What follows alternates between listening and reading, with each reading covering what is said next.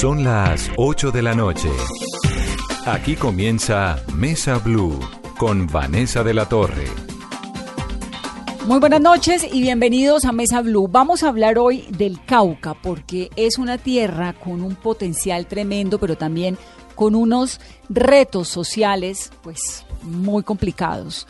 Y siempre estamos hablando del Cauca, de lo que ocurre en el Cauca. Ahora es noticia por cuenta de que hay un sinnúmero de personas hacinadas como consecuencia de enfrentamiento entre bandas delincuenciales y, por el control del narcotráfico y de la zona. Entonces vamos a dividir el programa en dos, vamos a hablar con el gobernador del Cauca para que nos ayude un poco a entender desde su óptica qué es lo que ocurre en ese departamento y vamos a hablar con el defensor del pueblo porque había hecho una alerta temprana para el Cauca, pero también tiene otras encendidas para diferentes regiones de Colombia. ¿Qué es lo que pasa en Colombia? ¿Qué es lo que está ocurriendo con el Estado colombiano para que lleguemos a esta situación en la que estamos viendo a personas confinadas en sus propias tierras? Lo vimos hace unos meses en Chocó, lo estamos viendo ahora en el Cauca. Bienvenidos a Mesa Blue.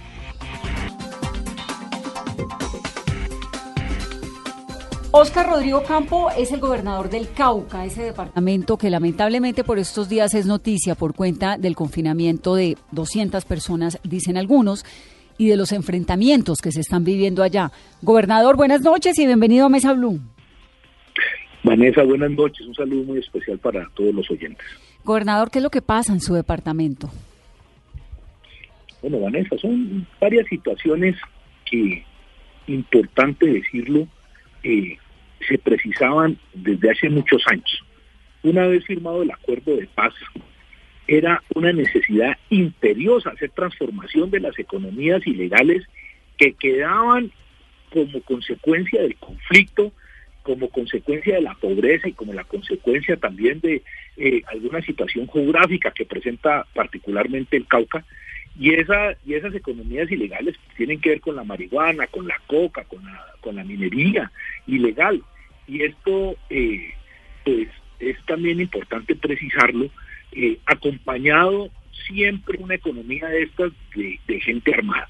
Una vez salida las FARC de los territorios, las economías persistieron y al persistir las economías y no haber sustitución y los PEDES no, no llegar a tiempo, pues esto se vuelve caldo de cultivo para que las disidencias empezaran a proliferar. Hoy tres de ellas haciendo presencia con, con cierta eh, importancia, digámoslo así, en términos de tamaño, como es la de Roberto Ramos, que es la que de cierta forma está donde estuvo el sexto frente de las FARC, eh, otra que se hace llamar la Gene Patiño, que está donde estuvo la columna Miguel Perdomo, y está eh, la Carlos Patiño, Carlos Patiño. Y la, ah, sí, exacto. Y la, y la Carlos Patiño, que es la que de cierta forma pues reemplazaría a la Jacobo Arenas, al, menos en los movimientos geográficos que hacen el Cauca.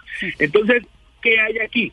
Unos grupos criminales al servicio del narcotráfico que quedan diametralmente opuestos a los intereses de las organizaciones sociales, de los defensores de derechos humanos, que van aferrados a que el territorio pues tenga consecuencias como hemos hecho un pacto nosotros los colombianos, pero en particular los caucanos con la paz, para que sea esa inversión la que de una u otra forma genere otras posibilidades y no la gente dependiendo del el sustento a través de la hoja de coca. ¿Quién es, ¿Quién es esa gente? ¿Quién es Jaime Martínez? ¿Quién es Roberto Ramos? ¿Y quién es Carlos Patiño? Digamos, más allá de que esos sean los nombres de, de, disidencias organizadas ya a estas alturas eh, de exguerrilleros, ¿quiénes son ellos? Han tomado nombres, han tomado nombres de quienes fueron guerrilleros alguna vez. Okay, en esa zona. Patiño fue, fue alias Caliche, comandante de la Jacobo Arena. Okay. Sí, y, y así mismo... Eh, eh, Dagoberto Ramos fue del sexto frente y, y asimismo este Jaime eh, Martínez.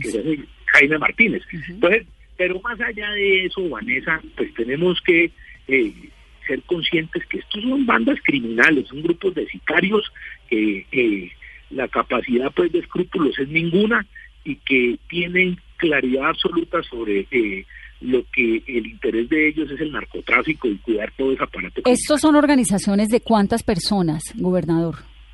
Pues digámoslo, ese número, alrededor de ese número se especula mucho, ¿cierto? Eh, la gente inclusive eh, muchas veces habla de unos números inmensos, pero en términos prácticos no pueden ser muy numerosas, porque para movilizarse eh, deben tener también una estrategia de tal forma de que no pueden tampoco mover grandes volúmenes de personal. Pero, pero digamos, he escuchado números de que ya en el Cauca puede oscilar entre 300 y 500 personas, parte de estas disidencias que andan en grupos y células de 15 personas que es mucha gente. Ahora, cuando usted dice que lo que ocurrió después del proceso de paz es que eh, los cultivos ilícitos, el intercambio, todo esto, le hago una pregunta. ¿Ha fallado el Estado colombiano en la implementación de los acuerdos en su departamento? ¿En la presencia? ¿En qué? No, pues hay, hay algo que es importante. La expectativa del proceso de paz ha sido enorme y nosotros tenemos que tener claridad en algo, que no son los anuncios, eh, sino ya en la práctica, cómo el PENIS, a través de su plan de atención inmediata, puede atender ejecutar lo que la gente suscribió como acuerdos y preacuerdos de erradicación voluntaria. Eso es algo que genera confianza entre lo que es la, la, implementación del proceso de paz. Ya suscribimos los PEDES, aquí hay dos en particular, que es el del Alto Patía, norte del Cauca, y el del Pacífico Medio. Ahí casi que está medio departamento incluido para que sean pues las vías terciarias, las electrificaciones y todo lo que de una u otra forma genera posibilidades y condiciones para nuevas economías, pues ya están suscritas, pero a la hora, ahora lo que necesitamos es implementarla. Es importante decirlo, Vanessa, porque es que los oyentes creerán que el Cauca es solo conflictos, problemas, disidencias. No, no, no, no. Y no es así. Permítame hacer comparativos. En el norte del Cauca hay 233 hectáreas de marihuana, pero en el mismo norte del Cauca hay 17 mil hectáreas de café, o sea, solo para hacer ese comparativo. En el Cauca hay 15 mil hectáreas de coca, según el último registro del CINCI, pero hay en total 96 mil hectáreas de café. Café que se exporta a Estados Unidos y Europa, pero además se exporta gulupa, estamos sacando trucha, palmito. No, total, pero pero pues es que el problema no es lo que tienen legal, sino la ilegalidad, porque todo lo legal pues tiene un departamento maravilloso, Popayán es una ciudad preciosa, tienen el festival, un montón de cosas, pero tiene un problema muy grande de ilegalidad. No, no quiero que me malinterprete, lo que quiero decir es que cuando estamos hablando de PEDETS y estamos hablando de PENIS, es que sí es posible y sí, y sí es viable en el Cauca hablar de café, hablar de palmitos, hablar de mm. cacao en los territorios donde hoy hay coca y hay disidencias. Pero esta gente que sembraba antes coca y que sembraba eh, marihuana ilegal en estos lugares, en Caloto, en Caldono, en Toribío, hoy en día, ¿qué están haciendo? ¿Volvieron a sembrar cultivos ilícitos y por ahí es el problema que usted está teniendo? ¿O cuál es la, cómo entiende uno así como muy a grandes rasgos, gobernador, lo que está ocurriendo en su departamento? Es que, a ver, tenemos que partir de algo. Acá no es un tema de, carteles y narcotraficantes caucanos, no. Aquí hay un tema de pobreza y de subsistencia donde eh, el campesino encontró en la hoja de coca, ¿cierto? Y en la marihuana posibilidades del día a día, mm. de encontrar cómo atender a su familia. Entonces, tampoco es que estamos hablando de que el problema son eh, enormes eh, recursos manejados pues por carteles o grupos, no, estamos hablando de gente que nunca dejó de sembrarla. O sea, se terminó o se firmó el acuerdo de paz y al no haber sustitución, pues inclusive esas hectáreas pasaron de 13.500 a 15.000 hectáreas de un año a otro. De 13.500 a 15.500 en un año. A 15.000. 1.500 hectáreas más. Pero entonces, entonces lo que pasó con la sustitución de cultivos ilícitos es que no se cumplió. Ah, no, pero en, absoluto. Eh, o sea, fue mínimo los acuerdos que se llevaron pues a formalizar fueron cinco mil, de los cuales creo que alrededor de dos mil empezaron ya a recibir recursos de eh, lo que es el PAI del, del, del, PENIS, del Programa Nacional Integral de Sustitución, y eh, pero eso pues no atiende ni el 5% de la demanda real que tiene el campesinado hoy inmerso en, el cultivo de hoja de coca. Mm. otra situación, gobernador, ¿qué porcentaje de la población es indígena en el Cauca? El 22% de la población. Y ustedes tienen, pues, la Guardia Indígena, que es muy poderosa, ¿no? hace parte hace parte de la composición de la estructura del movimiento indígena, la Guardia Indígena. ¿Qué tal, qué rol juegan ellos en estas eh, relaciones con disidencias, en estos, en estas siembras de cultivos ilícitos? ¿Cuál es el rol, digamos, de las comunidades indígenas allí en el departamento? Eso particularmente se ve como los municipios de Corinto y Toribío con el tema de marihuana. Con el tema de coca se ve menos, la coca está más sembrada en territorios campesinos. Eh, sin embargo, en el tema de marihuana, eh, pues hemos visto ahí que con la disidencia ha habido dificultades porque la Guardia Indígena ejerce en su jurisdicción un control territorial y el control territorial pues choca con estas disidencias que por contrario, por lo contrario quieren es que nadie los controle, que, que nadie los vigile y nadie los mire en eso pues allí hay una contradicción enorme al punto tal de que ya hemos lamentado el asesinato del gobernador indígena de Huellas en Caloto, de varias guardias indígenas, de, médicos tradicionales y pues eh, esto de verdad que es muy preocupante. Gobernador, usted habla que hay entre 300 y 500 disidentes de FARC. ¿Se sabe o hay información de que no solamente estén eh, cultivando coca, sino que también haya casos de extorsión, secuestros? Eh, bueno, a ver, cuando uno habla de las disidencias, no puede concluir que todos los que conforman las disidencias realmente fueron de las FARC. Pues son las disidencias en el sentido de que pueden haber algunos que fueron de las FARC, pero sobre todo que territorialmente ocupan eh, lo que históricamente ocuparon algunos frentes o columnas móviles de las FARC en el Cauca. No, no, si hay 300 o 500 no pudiéramos asegurar que fueron 300 o 500 que pertenecieron a las FARC o que se desmovilizaron 300 o 500.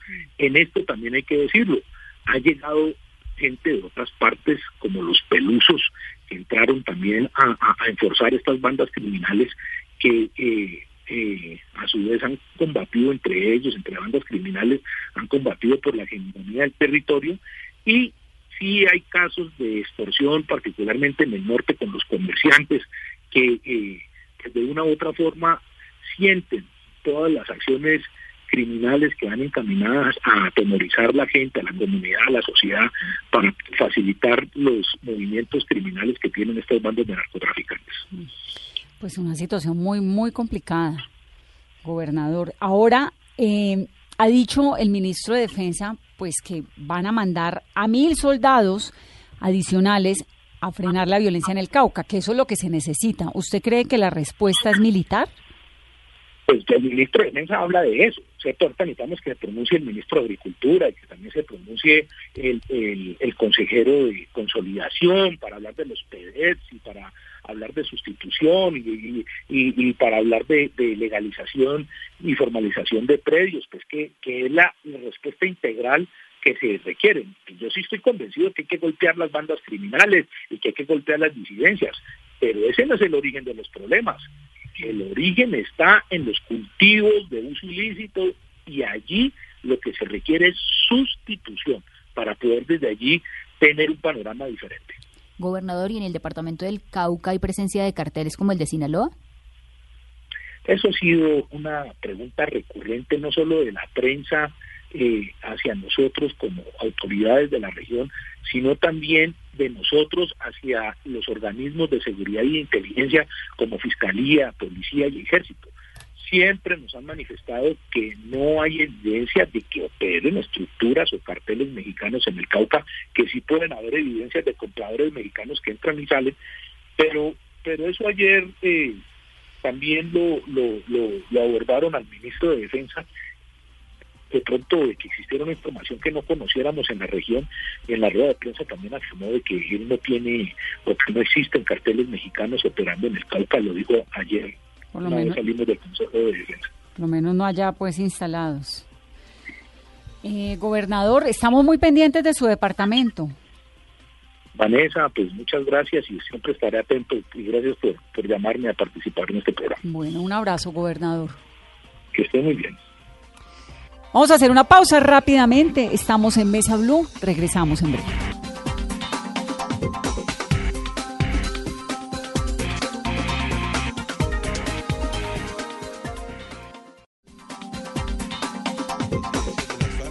La Guardia Indígena. A la Guardia Indígena hay que respetarla.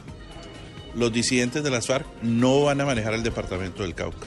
Las disidencias de las FARC tienen que salir tienen que salir del territorio caucano. Y tienen que salir porque lo que hay aquí en, en el departamento del Cauca es una catástrofe humanitaria, una tragedia humanitaria derivada del narcotráfico. Y hay que decirlo así. Hay una tragedia humanitaria en el Cauca por el narcotráfico.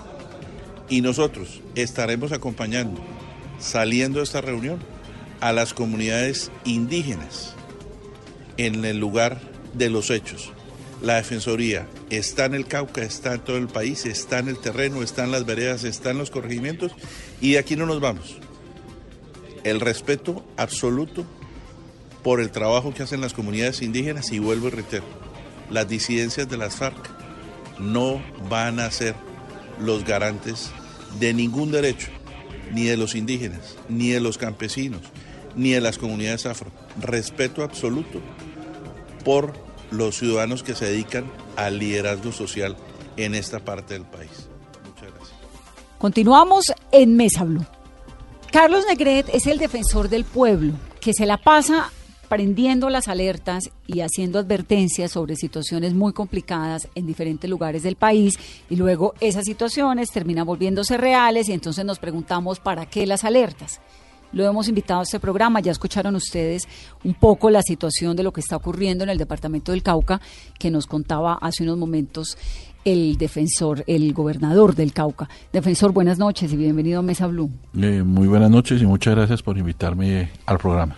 ¿Cómo funciona esto de las alertas que hace la Defensoría?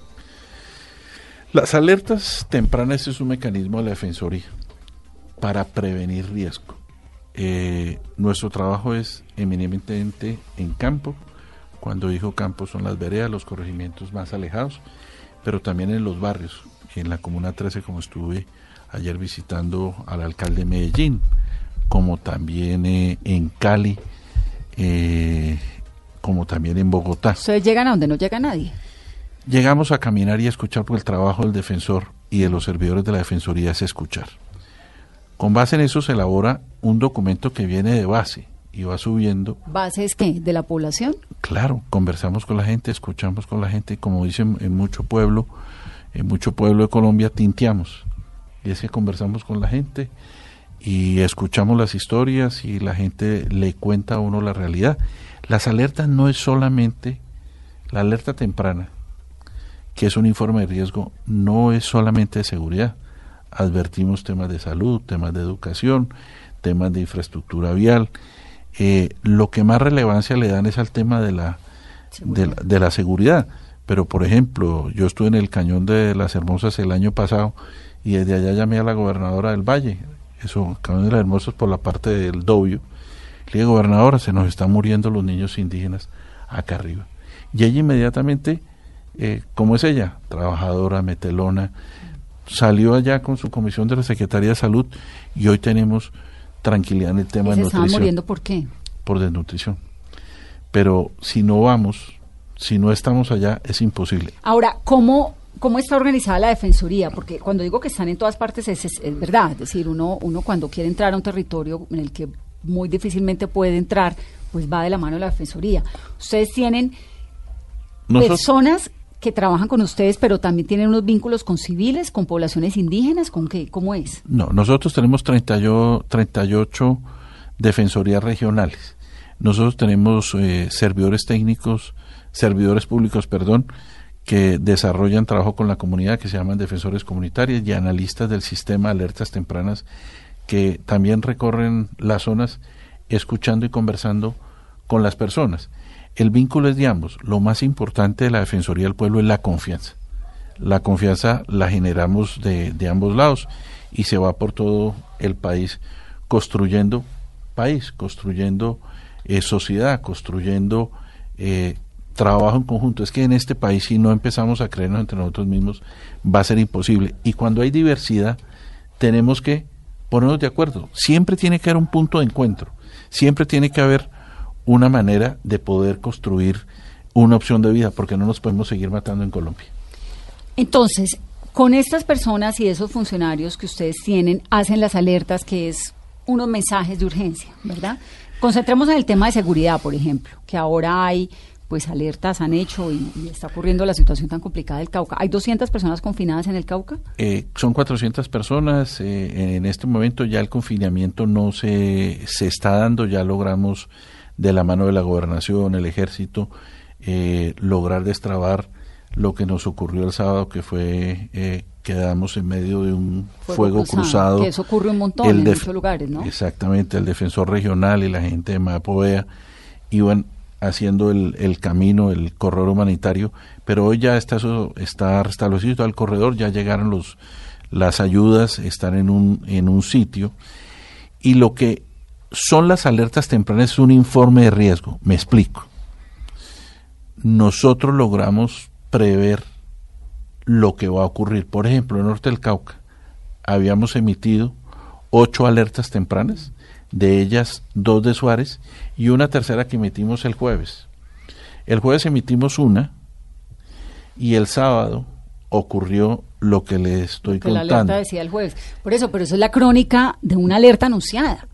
¿Qué, ¿Qué, pasa que el Estado no responde a tiempo a esas advertencias? No es, eh, el, el, Estado hace un esfuerzo, el gobierno nacional hace un esfuerzo muy grande. Tenemos un ejército robusto, una policía robusta, pero hay veces eh, los al margen de la ley, los ciudadanos que están al margen de la ley actúan mucho más rápido. Y ahí lo que hay es dos eh, columnas móviles que en el norte del Cauca están haciendo mucho daño, derivados de las disidencias de las FARC, que es la columna Dagoberto Ramos y Jaime Cifuentes, pero también eh, Jaime Martínez. Y hay otro grupo que son el EPL, el ELN, mm. y todo es por un control territorial de dos economías ilegales, narcotráfico y eh, la minería ilegal del oro. Entonces, no es que no nos hagan caso, pero nosotros sí hemos dicho de las alertas tempranas que no son para discutirlas, sino para acatarlas. Pero entonces y una alerta y una alerta temprana, qué pena Vanessa, una alerta temprana atendida es una muerte evitada. Por eso no las están acatando. ¿O en qué están fallando? Eh, necesitamos una respuesta eh, más rápida del Estado, de perdón, del Estado no, del Gobierno Nacional. Estamos trabajando muy fuerte de la mano de la ministra del Interior y del ministro de Defensa para que eso se lleve a cabo, sino que ya uno hay zonas como el Cauca, como el Catatumbo, como el Bajo Cauca antioqueño, como el eje Pacífico, el Andén Pacífico, que los violentos trabajan un poquito más rápido que toda la institucionalidad. Pero hay que seguir machacando y seguir trabajando en conjunto como vamos a ver si lo logramos para quitarle esa carga de intranquilidad que están teniendo los indígenas en el norte del Cauca, en la parte alta de la Guardia Indígena. Eh, vamos a ver si logramos instrumentalizar algo que hemos denominado de la carpa blanca, donde estemos eh, OEA, MAPOEA, este Naciones Unidas, está la Procuraduría, la Defensoría, las comunidades indígenas, las AFRA, los campesinos, el gobierno nacional, y a ver si podemos llegar a esas zonas y generamos tranquilidad. Y que, explíqueme un poco más esto de la carpa blanca, porque entiendo que ya lo van a comenzar a, a pues a funcionar en el Cauca, ¿no? Vamos a, a, a tratar ¿Usted de... va para, para allá ahora eso? Vamos, vamos a trabajar ese y otros temas, y lo que se, lo que se quiere eh, básicamente es que se pueda coordinar entre el, la fuerza pública, la fuerza legítima del Estado y la fuerza indígena el ingreso a territorios. ¿Para qué? ¿Quién Para manda que no ahí? sigan asesinando. ¿Quién manda en esos territorios? En donde los- hay esta, donde hay eh, presencia poca, pero la hay del Estado, donde la Guardia Indígena y sus comunidades pues tienen sus autoridades, donde lo- la mafia se mete en la mitad. En los resguardos indígenas mandan las autoridades indígenas, pero no hay ningún lugar vedado para que la fuerza legítima del Estado entre. Y lo que queremos hacer ahora es trabajar conjuntamente entre la fuerza del- de le- los indígenas y el ejército, la Policía Nacional, para poder capturar a todas estas personas que tanto da- daño le han hecho a la Guardia Indígena y a las comunidades indígenas en general. Defensor, a mí sí me preocupa que usted diga que actúan más rápidos los grupos de disidencias, por ejemplo, en el Cauca, que son 500, a la fuerza estatal, a la institucionalidad. ¿El Estado perdió el control en esas zonas? No, eh, tal vez eh, estás tomándome un poquito semántica y voy a tratar de, de, de, de mejorar mi, mi narrativa. El Estado, el Estado funciona. Si no fuera por la fuerza legítima, por la Policía Nacional, por el Ejército, por la misma Guardia Indígena, No. la situación sería totalmente eh, peor. ¿Quién está actuando contra todos nosotros? Los señores que se dedican a los negocios ilícitos, que son los que tenemos que combatir. Cada uno desde tu rol. La Defensoría no combate, la Confesería advierte, hace sus informes de riesgos y dice, ahí está ocurriendo o puede ocurrir los homicidios de fulano, sutano y mengano, por ejemplo, la Guardia Indígena. No sé la cifra de 500, porque en todo el país son tres, eh, tal vez 3.000 eh, 3.000 eh, disidentes de las FARC. Lo que tenemos que trabajar es para que esos muchachos que están en las disidencias de las FARC vuelvan otra vez a los ETCRs, que nunca se debieron haber ido los ETCRs porque eh, se angustiaron, se preocuparon y la gran mayoría de ellos se quisieron O quedar en el no les negocio, interesó nunca el entrar en negocio proceso, ilícito. también Pero Pasa. ya no ya no encuentras uno en el departamento del Cauca, en los otros eh, departamentos, esas columnas que iban 50, 60, Mm. sino que ahora andan en grupos, no andan en camuflados, andan En de grupos de civiles. 15, nos decía Claro, ya no es una de- guerrilla, Cauca. sino que son De- debe pequeños ser, focos. Debe ser que el doctor Oscar Campo tiene mejor vista que la mía, pero yo no los he visto, pero el relato nuestro es que son grupos mucho más pequeños eh, que le hacen de, realmente mucho daño a la institucionalidad que somos todos. Defensor, usted vive de pueblo en pueblo donde en donde hay una situación más complicada, allá está. ¿Cómo es su vida? maravillosa, porque cuando uno está en estas posiciones está para servir, está para trabajar. Y realmente eh, la Defensoría, gracias a Dios, le tuve que decir yo alguna vez a un alto funcionario del Estado, gracias a Dios existe la Defensoría, porque gracias a Dios los, eh, los ciudadanos de Colombia, las partes más remotas, y cuando digo yo parte más remota es Usme, por ejemplo, aquí en Bogotá, o Ciudad Bolívar, los únicos que en determinado momento somos nosotros y siempre estamos lo más importante de la defensoría es la gente lo más importante son los trabajadores ¿Y su esposa y sus hijos? bueno ellos saben que ya solamente me quedan 12 meses de esta maestría que estoy haciendo en terreno y Trabajo de campo.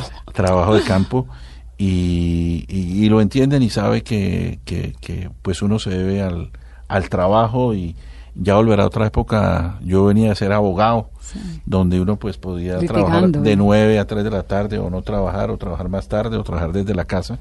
Pero la, la verdad Vanessa ha sido maravilloso haber podido volver a recorrer el país. Yo fui su gerente de tierras del Incora de gerente del Incora en el gobierno del presidente eh, Gaviria. O sea esto no esto no es nuevo para mí. Lo que sí es nuevo es que cuando uno vuelve a los territorios ahora hay una problemática que no teníamos en el del 91 al 94 cuál? narcotráfico en estas dimensiones y la minería ilegal y todos los ríos eh, Están contaminados. contaminados. Usted que, usted que fue al Chocó y que se caminó esos ríos, uno de pronto de vez en cuando encuentra un río como el Vidrí cristalino, pero cae al atrato y ahí se nos pierde todo lo cristalino. Y tenemos que trabajar en eso y no perder la esperanza que este país tiene cómo salir adelante. Tenemos son muy poquitos los, los que están al margen de la ley y tenemos que seguir trabajando cada uno desde su rol, nosotros con las alertas tempranas, ustedes divulgando, el ejército combatiéndolos y, y lo más importante, como me lo dijo un, eh, el Cabildo Santos, Cogui me dijo, ¿usted qué quiere? ¿En qué le ayudo? Agua no necesito, que usted la vio. Luz, tenemos ahí el- el- la luna. Yo dormí allá tres días con ellos. Deme tranquilidad busque que me den tranquilidad. No queremos que los grupos paramilitares vuelvan a estas zonas y, y estamos trabajando para que en algunas zonas como esa de los Cogis, arriba de la Sierra Nevada, eh, los indígenas puedan cultivar, hacer su trabajo pastoril tranquilos y que nadie los, los moleste. A los indígenas y a los campesinos no les interesa venir a Bogotá, no les interesa venir a Santa no les Marta. interesa sembrar lo que siembren y tener su vida en el campo, que es lo que han tenido por generaciones. Exactamente. Defensor, usted que se la pasa escuchando la gente, tomando tinto en los territorios, la gente se está sintiendo tranquila, segura, sienten que realmente hubo esa, esa transición hacia la paz en su territorio.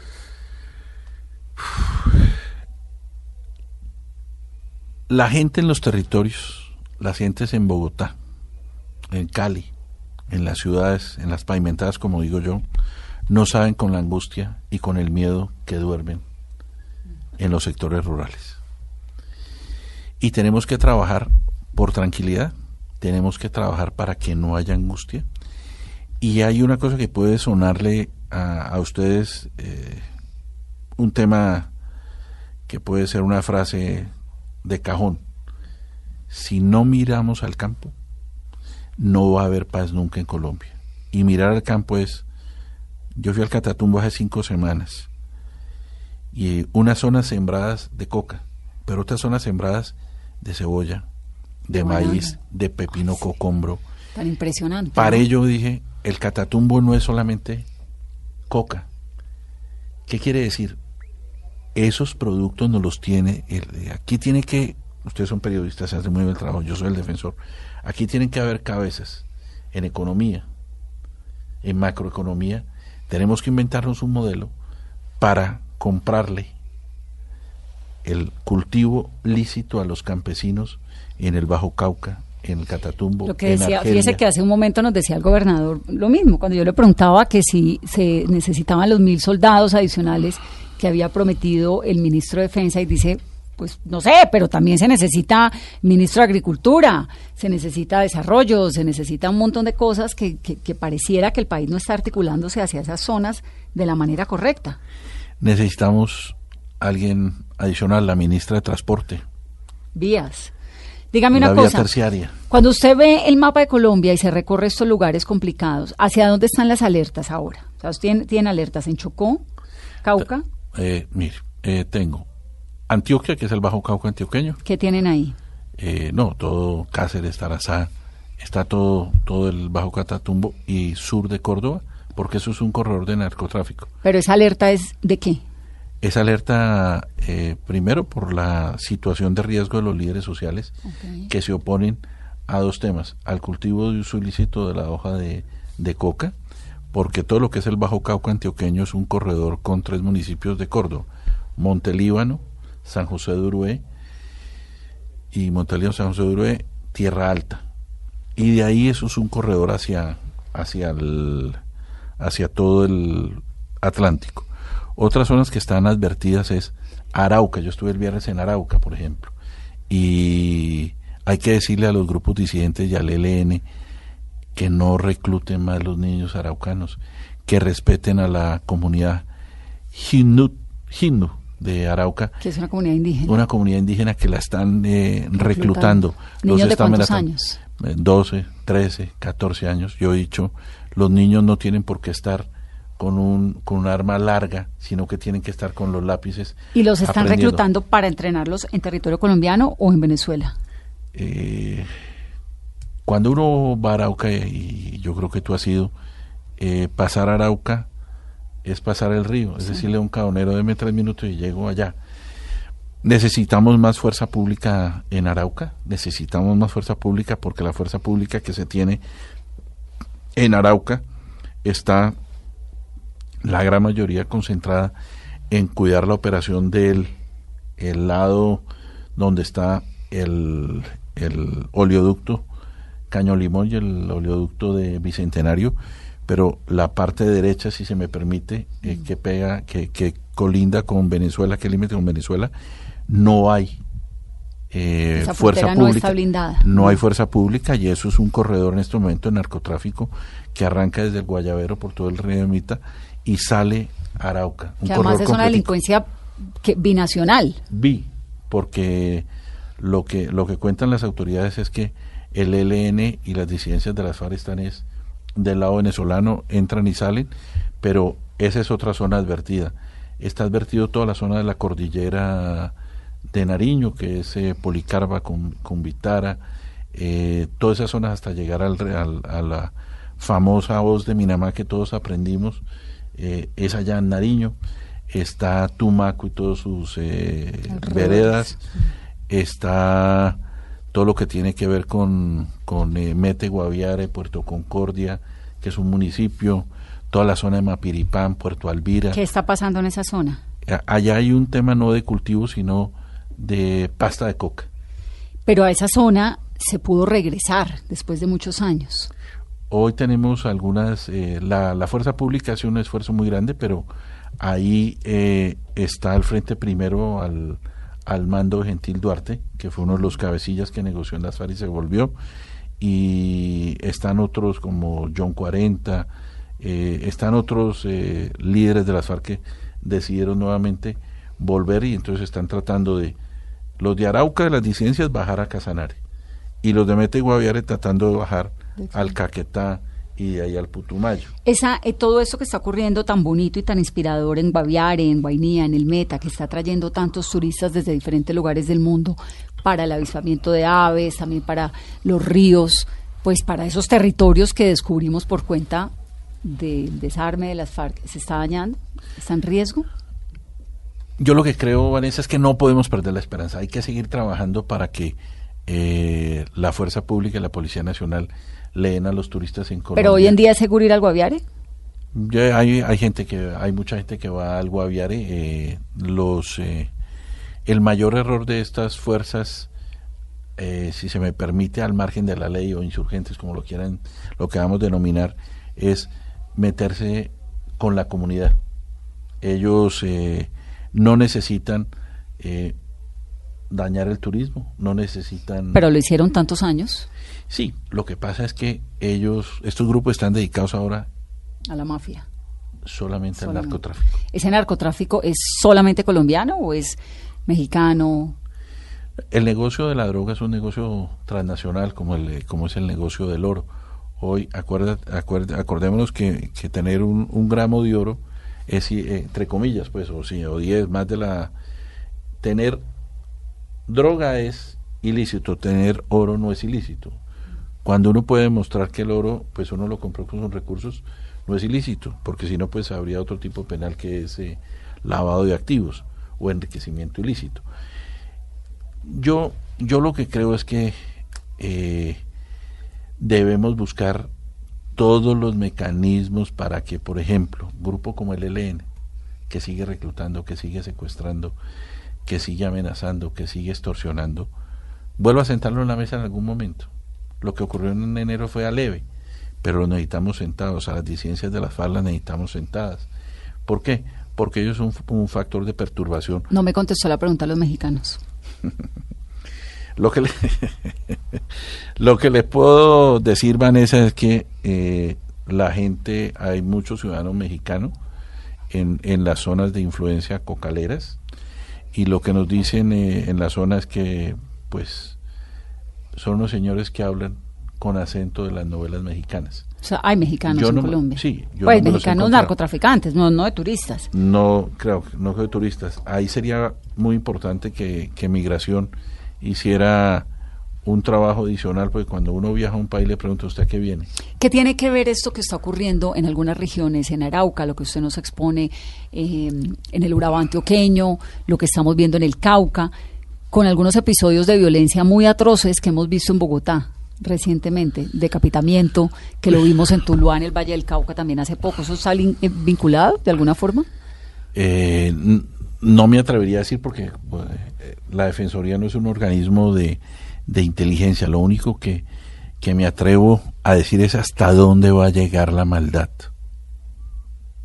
de algunos colombianos de hacer esos actos como decapitar, picar, como ocurrió en Bogotá, como ocurrió en Bello, como ocurrió en Tuluá, como ocurrió en Buenaventura, y muchos casos que no sabemos, como ocurrió hoy en eh, Chapinero, que no tengo la, la- no tengo la noticia, la información completa, pero lo que sé es que es un es un cadáver con una cobija amarrada, pero no sé si fue decapitado, si estaba por partes, no sé, pero eh, no podría decir que, que, estemos, que, vinculados, estemos vinculados. son casos aislados. Pero es muy, muy preocupante que eso ocurra en una ciudad como esta. Defensor, y alertas de casas de pique, de esa situación atroz que se ha vivido ya en algunas ciudades del país. No, nosotros eh, tenemos, tuvimos eh, ahora en Buenaventura, en Tumaco, y hace unos días en, Cali no tuvo casa de piques, pero sí hubo un episodio en Agua Blanca, fue que enterraron unos eh, cuerpos y lo, los enterraron mal y no los, o sea, no hicieron bien el, el cemento, no hicieron bien la, el piso y los olores pues llevaron como consecuencia, nos dimos cuenta. Vuelvo y repito, no sabemos hasta no sabemos si están vinculados, pero sí son episodios que hablan y que cuentan historias de la mafia mexicana, así se comporta la mafia mexicana. De negocios ilícitos y a nadie, a nadie le cobran en la, en la manera que están cobrando eh, estos, estos actos como, como matar, eh, como asesinar, como enterrar en una casa de familia. Pero no nos olvidemos que hay otros actos terribles, como el de Vigía del Fuerte, hace un año larguito, cuando a una niña le quitaron los ojos, mm. le cortaron un brazo, eh, la decapitaron. que todo lo que, todo una lo que niña, tiene. Una niña de cuatro meses, por eso el defensor pregunta hasta dónde va a llegar la maldad de la sociedad colombiana. Nos toca volver a, hablarle, hablar en las casas de, de, educación, de, de, valores, es que y, y llevar inversión tenemos que trabajar en Pero mire qué, qué, complicado el panorama, porque usted nos habla del Meta, del Guaviare, de Arauca, nos habla de Antioquia, nos habla de Cauca, nos habla de Córdoba, del Catatumbo. Pues el país. No, eh, estamos contando los hechos delictivos, pero los hechos de generación de empleo. Pero de alertas, digo. Sí, claro. o sea, el país en alerta. No, pero claro que tenemos muchos problemas en muchos lados, pero son eh, no hechos aislados que tenemos que eh, controlarlos, que las recomendaciones de la Defensoría deben eh, eh, acatarse, deben seguirse, pero además es más la gente buena que está en este país trabajando y haciendo patria. Defensor, en la alerta del departamento de Arauca y usted que estuvo la semana pasada, incluyen ahí o han detectado que haya reclutamiento del ELN a migrantes venezolanos? No solamente ahí, en, eh, en el Catatumbo también. En la o sea, en Arauca también hay reclutamiento. en Catatumbo, sí señora, de ciudadanos eh, venezolanos. Y hay un reclutamiento de una comunidad indígena que se llama IGNU, no la sé pronunciar, pero es H-I-T-N-U. Y es supremamente grave ese reclutamiento eh, en los indígenas. Y subsiste el reclutamiento. Tenemos tres personas en el Chocó que están secuestradas por, por eh, el ELN y no los han devuelto, es un secuestro extorsivo, un nuevo llamado para que eh, devuelvan a estas tres personas de, en el Chocó, una secuestrada ahí en Carmen de Darién, otra secuestrada en Amagá, ya llevan algunos de ellos más de un año y eso no tiene sentido.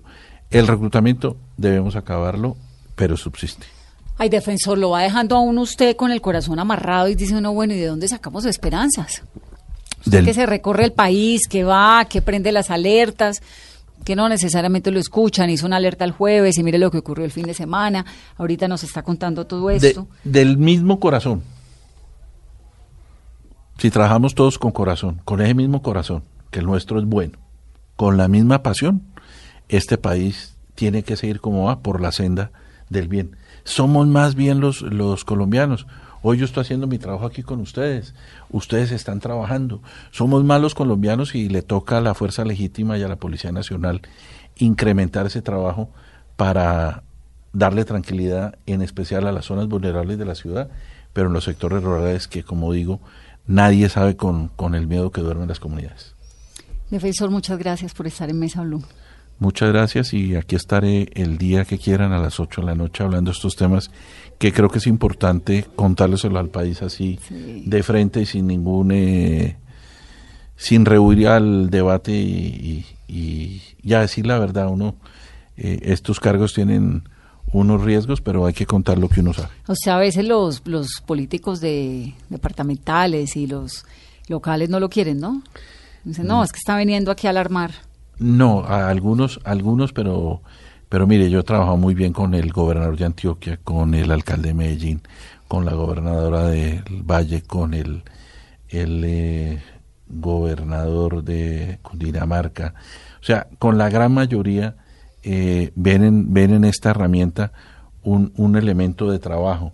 Algunos en algunos pueblos pequeños se preocupan porque creen que la alerta temprana les va a generar es una baja en, el turismo, pero todo lo contrario, lo que estamos previendo es que no vaya a ocurrir eso, porque pues usted también es viajera y uno en los sitios eh, los sitios más bellos de Colombia están en esos sitios lejanos. Mire, yo acabo de venir de, de, visitar una zona del Catatumbo y el Carmen es un pueblo bellísimo, la playa de Belén, otro pueblo bellísimo, Ocaña, eh, y tenemos que quitarle a esa zona el Catatumbo. Vuelvo, repito, el Catatumbo no es solamente coca, el Cauca no es solamente coca y marihuana crepi, el Nariño no es solamente coca. Eh, estos departamentos que están con algunas dificultades son turismo, es pasión, es, ganadería, es cultivos de, caña de azúcar, de piña. Eh, Norte de Santander, eh, Ocaña, es eh, la cebolla de Ábrego. Mejor dicho, hay que seguir empujando y seguir trabajando hasta el final de nuestro periodo y contándole a la comunidad la verdad, porque no podemos quedarnos callados. Muchas gracias, defensor, y bienvenido siempre a Mesa Blue. Muchas gracias a todos ustedes. El defensor del pueblo, esta noche hablando sobre las alertas, sobre la situación de nuestro país, sobre eso que todos queremos y es una mejor Colombia. Feliz noche.